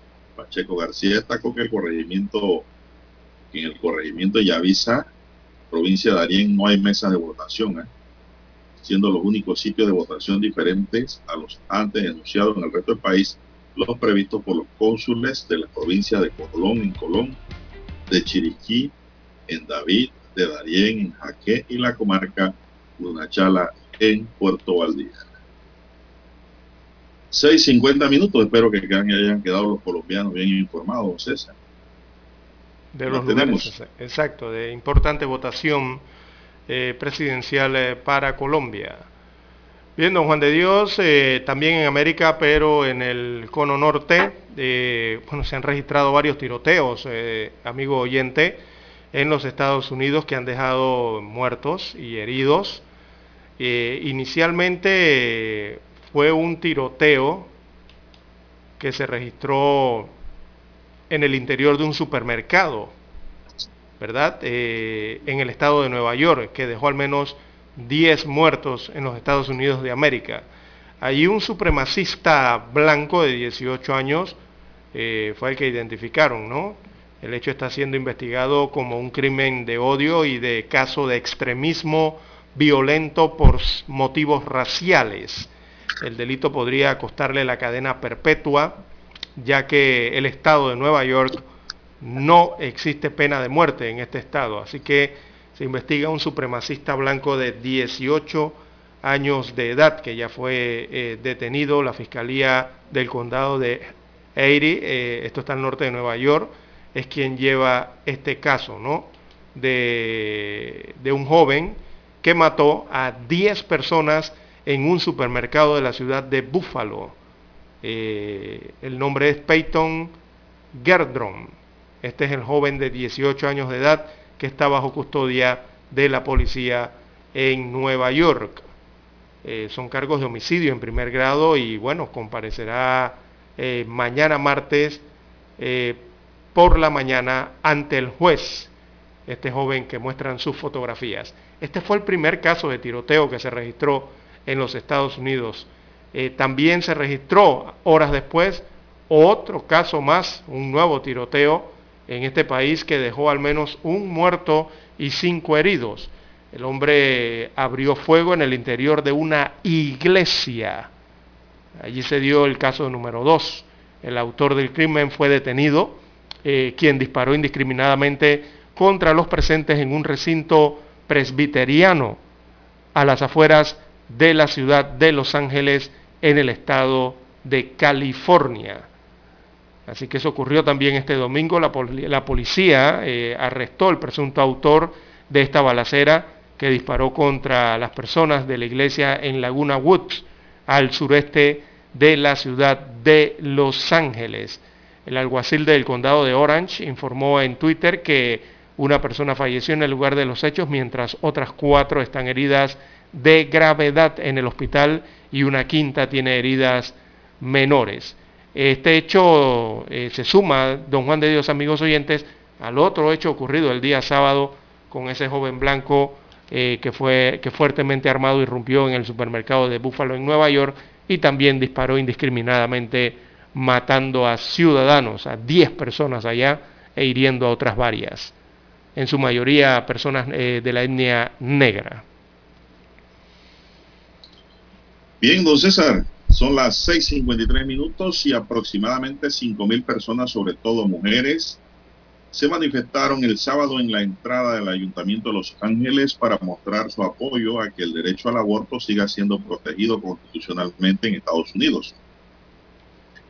La movilización liderada por la organización Women Marriage Foundation concentró a mujeres de todas las edades ante los jardines situados frente al consistorio o consistorio angelino al grito de no daremos marcha atrás o mi cuerpo, mi decisión, entre comillas. Esta reivindicación llega tras la filtración hace dos semanas de un borrador del Tribunal Supremo de Estados Unidos en el que se anticipa la predisposición de la mayoría conservadora de derogar la jurisprudencia, conocida como Roe versus Wade, que protege el aborto en todo el país desde el año 1973. Salimos a la calle porque las mujeres estaremos en peligro si no si se nos prohíbe abortar legalmente y no nos vamos a quedar calladas, dijo AF la fundación de Women's Mark Foundation, encabezada por Emiliana Guareca desde la manifestación. La postura que compartió Emily Ward de 68 años y natural de San Fernando, California, Estados Unidos, quien afirmó que se está robando la independencia del cuerpo de la mujer y las nuevas generaciones estarán peor que sus abuelas. Al acto de hoy en Los Ángeles tuvieron invitados, entre otros, dice la nota, el alcalde de la ciudad, Edgar Garcetti, y la congresista Karen Bass, ambos del Partido Demócrata. Sigue la pugna en Estados Unidos por el tema del aborto. Sí, recordemos que este fallo que usted menciona, eh, que es el fallo Roe versus Wade, ese es el fallo que legalizó desde 1973, legalizó el aborto ¿no? Eh, en todo el país. De, nos estamos refiriendo a los Estados Unidos de América.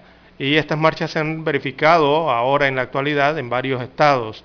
Eh, por lo menos una empleada del gobierno, imagínense usted, una mujer de 64 años, dijo que no puede creer que a la edad que ella tiene, 64 años de edad, todavía tenga que protestar por esto, o sea, por el tema del aborto, porque se mantenga el aborto, ¿no? Eh, como legal en los Estados Unidos de América. Eh, bueno, son decenas de miles de personas, ¿no?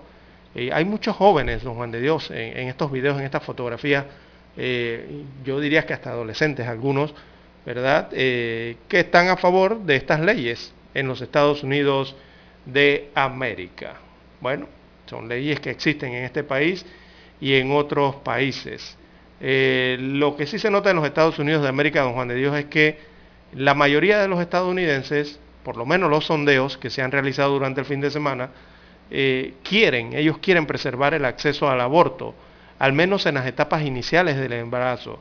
Pero la Corte Suprema parece encaminada entonces a dejar que los estados, o sea, cada uno de los estados de la Unión, entonces tengan la última palabra al respecto de esta temática.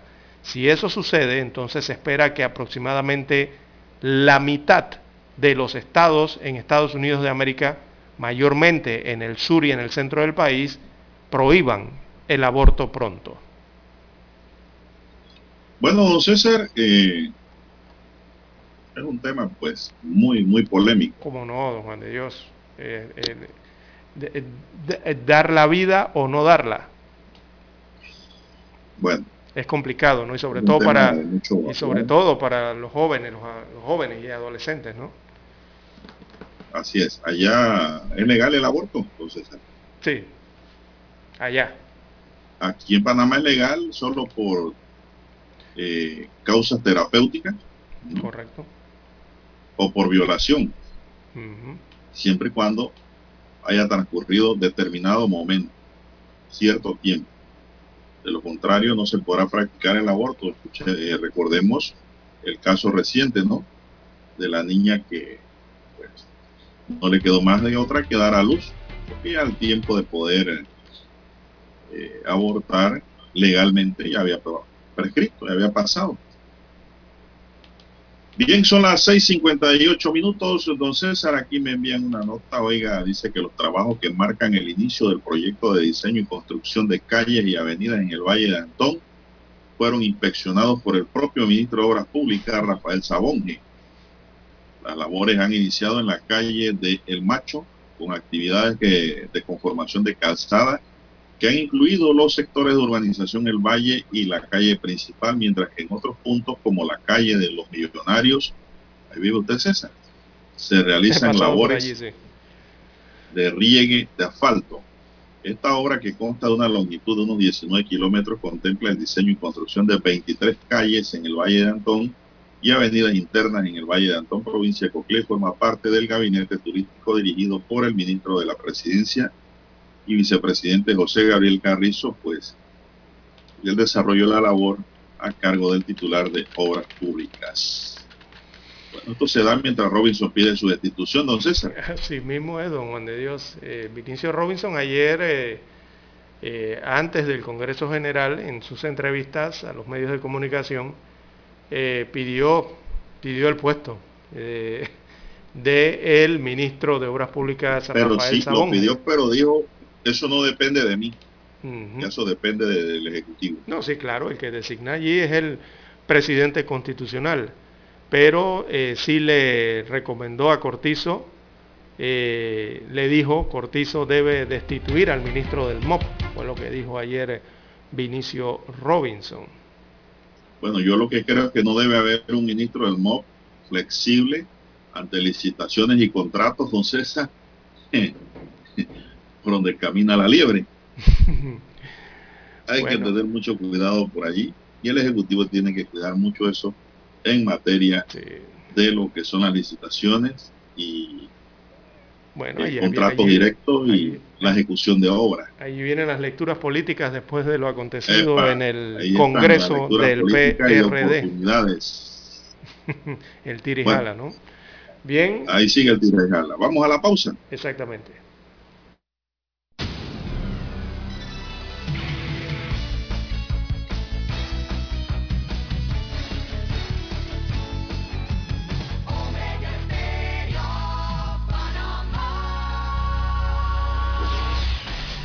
El satélite indica que es momento de nuestra conexión. Desde Washington vía satélite y para Omega Estéreo de Panamá, buenos días América.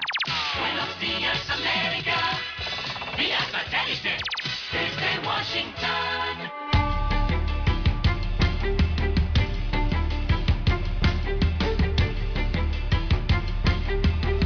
Desde Washington les informa Henry Llanos.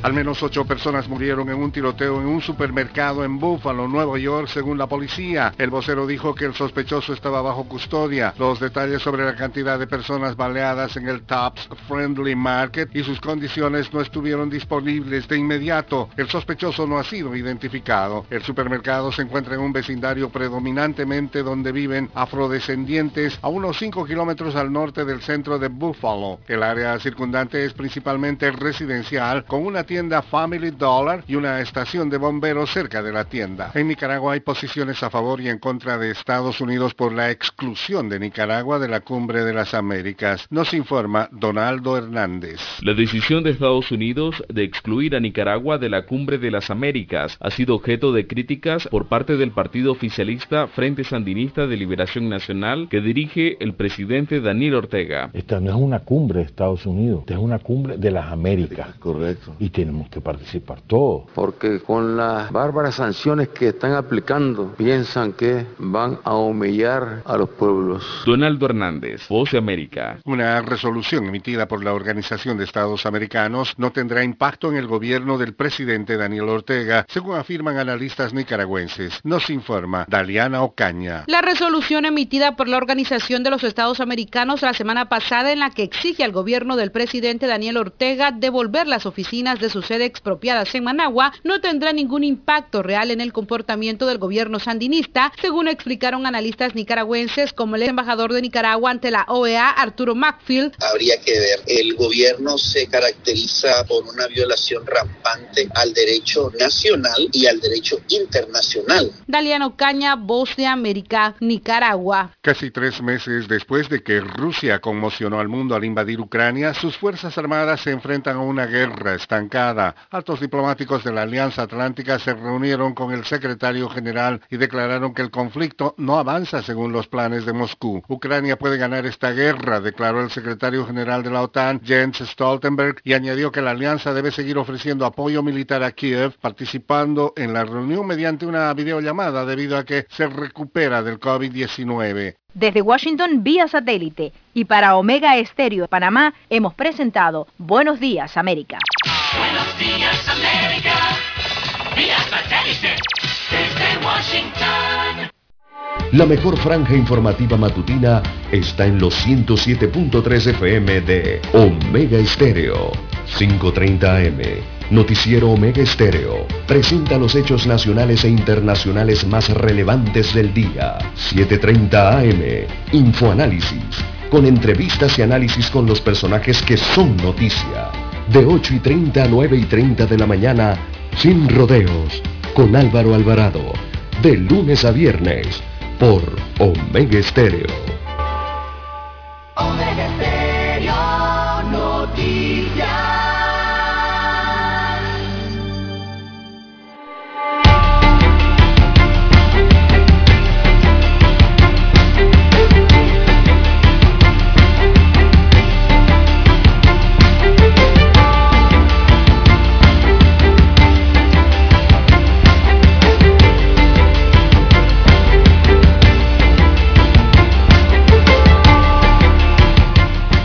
7, 5 minutos, don César, y me preguntan aquí los oyentes cómo está la salud del Yapa. ¿Qué ha sabido usted? Mm, bueno, el último reporte, no, no he tenido reportes, no me han llegado aquí al correo. Mm, no tengo ninguno de Yapanís, don Juan de Dios. Déjeme buscar. Bueno, aquí me informa que Yapa ya toma agua, don César. Es un buen síntoma. Claro. Y toma agua y tiene solo un brazo paralizado, dice. Y todavía no se le entiende bien lo que habla, lógicamente, no fue un derrame. Exacto. Eh, lo importante es que está Con los días eso mejora. está evolucionando, ¿no? Positivamente. Porque él estaba prácticamente en un estado crítico, de coma. Así que pues poco a poco, ojalá se recupere el cantante, hombre. Y sobre todo que Dios no le quite su herramienta de trabajo, don César, que es su voz, sus palabras, ¿no? Que, pueda defenderse. Porque eso, lo que son paralizaciones ahora, como está tan adelantado el tema, don César, de las terapias, eso, hay muy buenos terapistas en Panamá, como mi sobrina, modesto, modesto de aparte, esto, las personas se van recuperando. Antes no existía eso como ahora, ahora hay universidades que preparan aquí a nivel de estudios superiores a los terapistas, don. Ya un derrame que deja una persona, como quien dice, menos válida, ya no se queda así para siempre. No, con las terapias vuelven a caminar, vuelven a hablar, vuelven a conseguir sus movimientos. Y el caso del reguecero panameño, pues ojalá pueda recuperarse, lo que siempre pedimos humanitariamente. Adiós para todos. Son las 7, 7 minutos y don César, alguien se va a quedar sin licencia y es el conductor del bus de Burunga que le pegó y tiene entre la vida y la muerte a un pasajero. Eh, alguno, alguien en las redes, por eso yo digo que no hay que creer en redes, sino que ir a la fuente. Habían dicho que él había fallecido hace unos días. No, él está entre la vida y la muerte. Está, está grave, pues, pero no ha fallecido el pasajero que recibió la golpiza del conductor del bus de la ruta de Burunga, que le van a suspender, le van a quitar su licencia, don César. Se la van a suspender de por vida. eh, entiendo. Sí, usted, usted no puede tener Usted no puede tener un, un conductor que sea violento y, y golpea a sus clientes por un peso. Sí, pero queremos ver que se la quiten, don Juan de Dios. Sí, yo quiero ver eso del tránsito. ¿ah? Eh, la resolución que diga yo quiero ver de eh, relaciones por vida. públicas del tránsito. Exacto. La resolución pública y la foto. Porque aquí siempre se ha hablado de que se les, se les quita las licencias a los transportistas cuando cometen estos hechos graves a las leyes de transporte y a la prestación del servicio y después usted los ve manejando. Y les pregunta, pero tú no tenías una suspensión de por vida. No, es que me la suspendieron por un par de meses. Y ya. Ajá. Y la no, porque cumplir la P, una reconsideración sanción y... echan para atrás. Exacto. Y eso no puede ser. Si vamos a decir algo, vamos a cumplir. Exacto, que se vea la resolución y que diga allí si es de una suspensión temporal de tres meses, un año, o si es una cancelación de la licencia de por vida para prestar el servicio de transporte en este caso. Bueno, el otro tema es de que, don César, penalmente el juez penal sí puede tomar decisiones ¿eh? no temblarle la mano como a los directivos de tránsito, que políticamente a veces echan para atrás, ¿no? Los jueces no. Los jueces no tienen que ver nada con política. Ellos toman su decisión y punto. Por eso por ahí leí que un abogado dijo, don César, que la culpa del derrame de Yapas es por culpa de los jueces que le estaban pidiendo la pensión de los hijos. Se preocupó. Qué cosa más increíble. Hmm. ¿Qué argumento, no? Oiga, Nada tiene que ver una cosa con la otra. Son las 7, 9 minutos, señoras y señores, 7, 9 minutos en su noticiero Omega Estéreo, el primero con las últimas y dos personas fueron aprehendidas por su presunta relación al delito contra el patrimonio económico en la modalidad de estafa. Esto ocurrió ayer. Estas detenciones se dieron mediante diligencias de allanamiento realizadas en el sector de La Pesa, en Guadalupe de la Chorrera, Panamá Oeste. El subcomisionado Roberto Rodríguez de la zona policial oeste indicó que los detenidos son una mujer de nacionalidad venezolana, una chamita, y un ciudadano de nacionalidad colombiana. La pareja ofrecía mediante plataformas digitales alquileres de cabañas, casas y hasta apartamentos de playa. Cuando las personas querían realizar el alquiler, la pareja les pedía el pago por adelantado, César, y siempre hay un tonto, ¿no? Y luego que sus víctimas pagaban el dinero, estos desaparecían del mapa. Las autoridades informaron que en lo que va del año, el Ministerio Público ha registrado más de 10 denuncias por este tipo de delitos a través de las redes. La policía insta a la población a no caer en estas estafas y ser más precavidos cuando van a realizar algún tipo de transacción a través de las plataformas digitales, don César, o redes. Así es. Eh, lo mejor es ir a verificar el lugar, don Juan de Dios.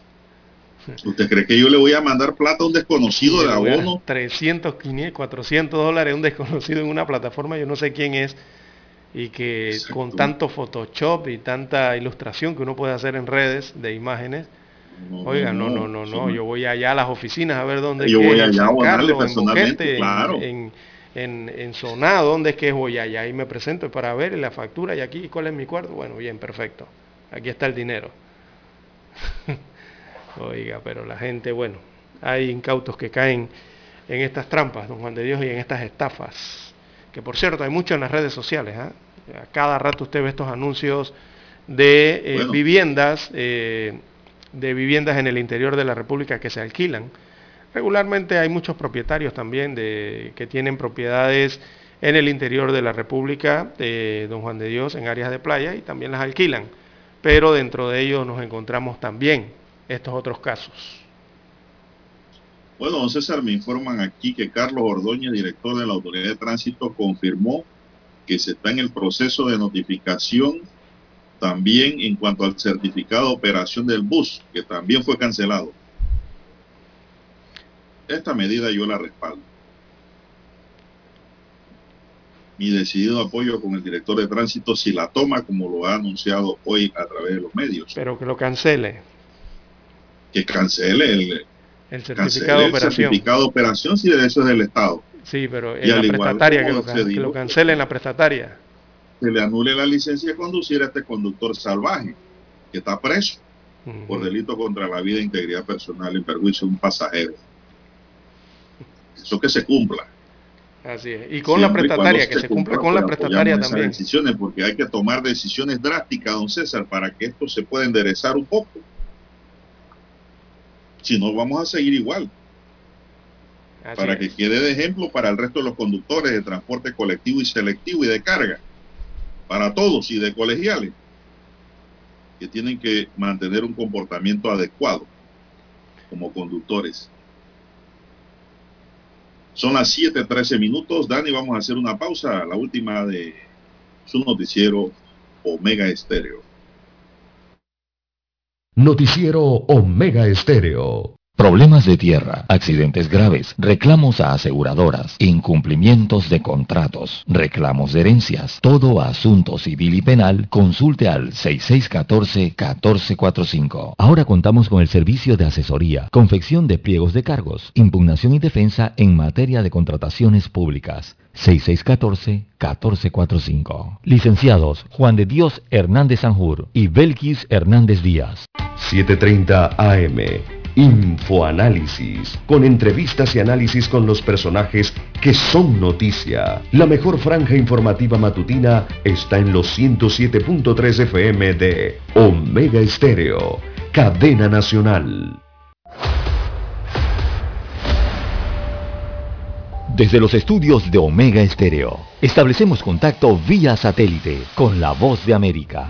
Desde Washington, presentamos el reportaje internacional.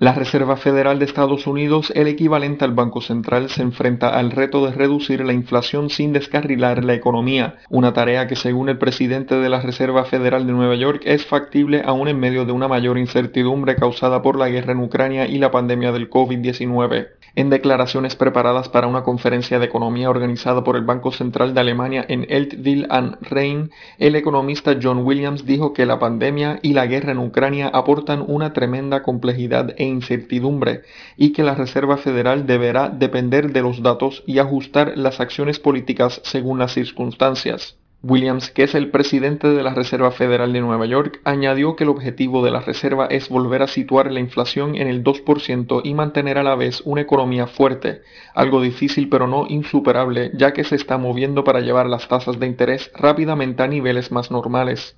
Los responsables de política monetaria en la Reserva Federal están luchando contra la inflación que se encuentra en su punto más alto de los últimos 40 años. En estos meses han adoptado una postura más agresiva, ya que las presiones inflacionarias, antes consideradas transitorias, han persistido incluso cuando lo peor de la pandemia ha pasado y la economía se ha reabierto. Por otra parte, la invasión de Rusia a Ucrania ha hecho subir los precios de los alimentos y la energía, y la cadena de suministro de otros productos se ha visto impactada por los confinamientos en China para frenar los casos del COVID-19. No obstante, Williams se mostró optimista respecto a la misión de la Reserva Federal, explicando que sus medidas reducirán la demanda en dos de los sectores más desequilibrados de la economía, los bienes duraderos y la vivienda, y reducirán la temperatura en un mercado de trabajo muy caliente. John F. Burnett, Voz de América, Washington. Escucharon vía satélite desde Washington el reportaje internacional. Para anunciarse en Omega Estéreo, marque el 269-2237. Con mucho gusto le brindaremos una atención profesional y personalizada. Su publicidad en Omega Estéreo. La escucharán de costa a costa y frontera a frontera. Contáctenos 269-2237. Gracias.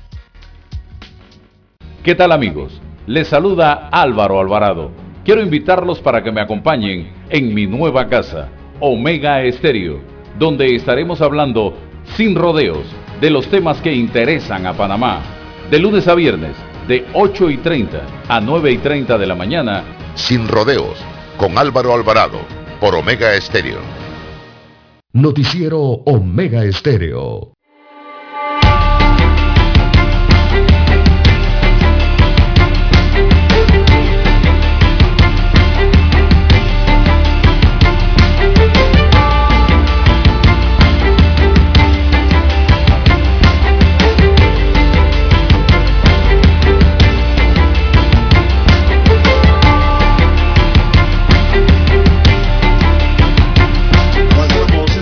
Colón. Cuco dice que va a mantener eh, la huelga.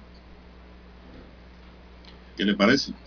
Bien, eh, señalan que volverán entonces a las calles este día lunes, eh, por lo menos es lo que indican las informaciones, que las manifestaciones que forman parte de esa coalición de Unidos eh, por Colón, conocido como Cuco, allá en la provincia atlántica o caribeña, como le llaman otros, esas manifestaciones no cesarán, sino todo lo contrario a partir de esta semana.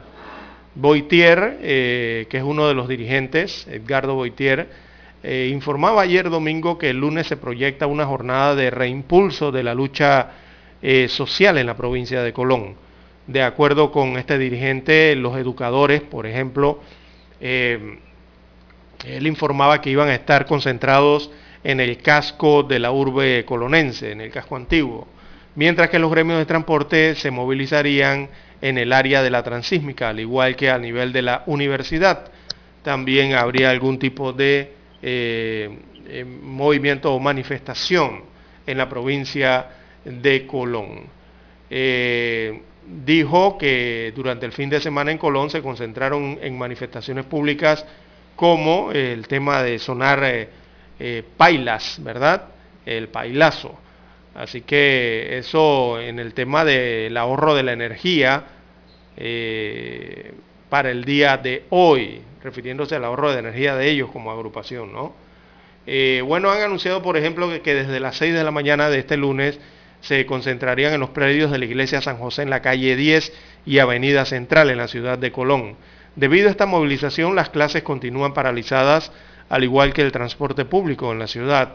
El panorama eh, es de incertidumbre todavía allá en la ciudad de Colón, sobre todo para la población que habita el centro de la ciudad eh, por los casos que se generan en la ciudad y las comunidades de las afueras de la provincia de Colón. Siguen exigiendo eh, el CUCO respuestas al Estado central y para ello también han organizado manifestaciones a lo largo de esta semana en distintos puntos de la ciudad de Colón. Bueno, y yo un grupo de taxistas ayer lo escuché en redes decir que van a paralizar también unos puntos hoy a las 9 de la mañana, ¿no César?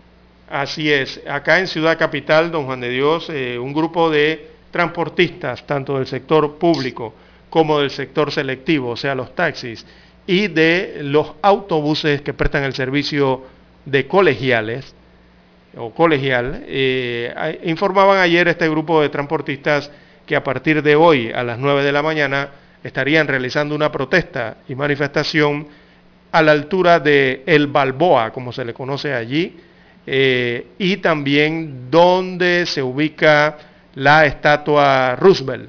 Allí serían los dos puntos que a las 9 en punto de la mañana anunciaban estos transportistas realizarían eh, su protesta. Esto por el tema de los altos costos del combustible y también solicitando un aumento al precio del pasaje. Este es el Balboa que queda acá, don Juan de Dios, pues, entre Río Abajo y, y Parque Lefebre esta área, ¿no? Eh, cerca de Juan Díaz, hacia Juan Díaz. Bueno, don César, son las 7.21 minutos. Bueno, aquí me escribe un oyente, don César, una pregunta para ver si respondemos. Dice, ¿en una escritura pública se pueden cometer delitos? Tiene esa pregunta. Pregunta eminentemente técnica. Eh, bueno, definitivamente que sí. Y sobre todo falsedad ideológica. Que es un delito que es casi de ejecución instantánea, es casi como la calumnia e injuria. Es decir, si una escritura lleva mentiras, engaño, engañan al notario y la meten en el registro, hay un delito consignado ahí. Esa es la respuesta que se le puede dar al niño. Bien. Eh, con su consigna Tu familia vale, protégela, un grupo de panameños encabezados por el movimiento familiar cristiano arquidiocesano realizó una cadena humana familiar en la Vía España frente a la iglesia de Piedras de Parque Lefebvre y Río Abajo. La manifestación se efectuó para celebrar este 15 de mayo el Día Internacional de la Familia, una fecha que reconoce el rol fundamental de la familia en toda sociedad. Jaime Sterling, presidente nacional del Movimiento Familiar Cristiano Panamá, recalcó la necesidad de no pasar por alto esta fecha y darle siempre el valor que conlleva a favor de la familia. fotografía es elocuente, aparece pues un grupo de personas con sus pancartas eh, allí, en la vía España, a la altura de la iglesia de piedra, eh, haciendo su manifestación en relación, claro, de manera pacífica, no en la acera, don César, sin interrumpir el tráfico vehicular, haciendo alusión al Día Internacional de la Familia, que se celebró ayer. En tanto, Sunilda Racero de Ábrego, presidenta del Movimiento Familiar Cristiano Arquidiocesano, consideró muy positivo que además de la Semana y de la Familia en Panamá, que es el mes de junio, cada 15 de mayo también haya esta reflexión a favor del núcleo más importante de la sociedad. El movimiento familiar cristiano cumple 59 años de presencia en Panamá y nos sentimos cada vez más comprometidos a seguir trabajando por nuestras familias y esta fecha la seguiremos celebrando con fe y esperanza por mejores familias para nuestro país, destacó Racero de Abrego. El Día Internacional de la Familia se celebra cada 15 de mayo desde el año 1994. Esta fecha fue proclamada en 1993 por la Asamblea General de las Naciones Unidas, haciendo eco de la importancia que la comunidad internacional otorga a la familia. Así que eso ocurrió ayer, don César, y nos hacemos eco de este importante evento. Así es, cuidar la familia y sobre todo educar dentro de la familia, ¿no? Núcleo básico de la sociedad, evidentemente la familia, la importancia que tiene, ¿no? Dentro de los países, eh, dentro de las sociedades. Así es. Bueno, ¿qué más tenemos, César? Son las 7.24 minutos, ya estamos subiendo la recta final. Es una recta empinada, don César. Bien, don Juan de Dios, en más informaciones eh, para la mañana de hoy también eh, tenemos que eh, la Cámara de Comercios y Agricultura de Panamá, de Comercio y Agricultura de Panamá, dice en un comunicado que hay que reformular el país. eso es lo que destacó de la situación actual del país. nos enfrenta a factores externos que ejercen presiones mayores sobre la vida de todos y que requieren de buscar soluciones creativas en el marco de la cultura de la paz y del diálogo que caracteriza a los panameños, pero exigiendo ejecuciones concretas que satisfagan las necesidades de la población. Bueno, la Cámara de Comercio también exige la ejecución eh, de proyectos, las ejecuciones que tienen que darse por parte del Estado central eh, en el país. Bueno, interesante, don César. Verdad, sí hay que poner un alto. Pero yo pienso que el gobierno tiene que encabezar, don César. El gobierno es, es la parte mandataria ¿no? de este pacto social en donde se escoge un ejecutivo para que gobierne. Debe encabezar positivamente con ejemplos, con hechos y ejecuciones. Todo lo que se va prometiendo y también atendiendo no solo las promesas, sino las necesidades que la población le llega y le hace, quiere hacer saber para buscar una salida, una solución a las temáticas que se pueden resolver de inmediato y a mediano y largo plazo. Eso es algo fundamental. Bueno, dice don Dani que se nos acabó el tiempo. Bueno, y el tiempo se acabó. Don Daniel Araúz Pinto nos acompañó en el tablero de controles. En la mesa informativa les acompañamos. César Lara. Y Juan de Dios Hernández Sanjur. Gracias, señoras y señores, por su atención. Sigan escuchando Mega Estéreo porque